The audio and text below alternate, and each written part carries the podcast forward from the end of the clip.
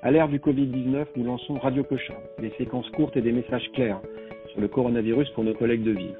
Je suis le docteur Vincent Mallet, médecin à Cochin, professeur à l'Université de Paris, et je parle avec le docteur Depersin, cancérologue à Cochin. Docteur Depersin, je suis médecin généraliste à Gentilly dans le Val-de-Marne, et je vois un homme de 50 ans en cours de chimiothérapie pour un sarcome. Il est à J8 d'une dernière cure de chimiothérapie. Ce monsieur a de la fièvre et des signes respiratoires sans signe de gravité. Je suspecte une infection au nouveau coronavirus. Que me conseillez-vous?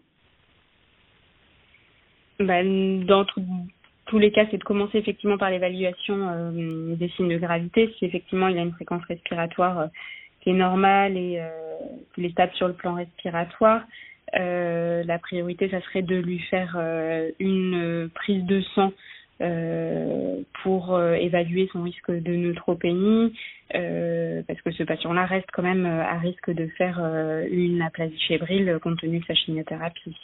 D'accord, donc en fait, vous ne conseillez pas de, de l'envoyer directement d'urgence en l'absence de signes de gravité euh, et en fonction de sa tolérance clinique euh, également, la priorité, ça serait probablement d'avoir euh, de pouvoir l'orienter euh, au mieux en fonction de, sa prise de sang, d'essayer de le protéger au maximum.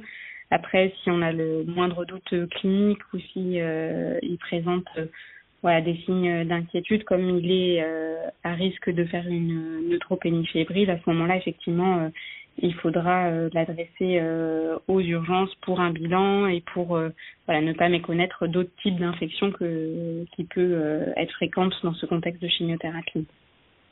D'accord. Donc, ce qui va me permettre de réfléchir, c'est euh, la formule sanguine à la recherche d'une neutropénie. Et s'il est fébrile et neutropénique, là, j'envoie aux urgences. En l'absence de neutropénie, je le surveille.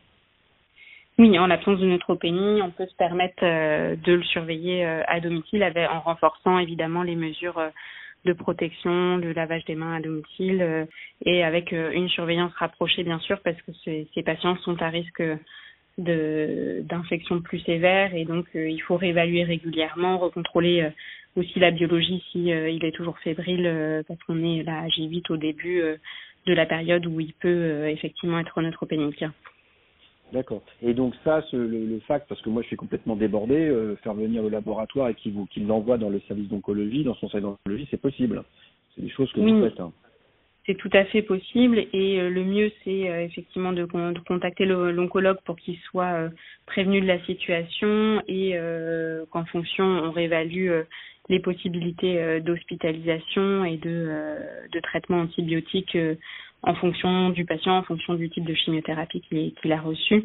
Euh, mais effectivement, l'oncologue, euh, ça serait bien qu'il soit informé de, la situation pour pouvoir justement surveiller aussi le malade par téléphone euh, et adapter la prise en charge en cas de besoin.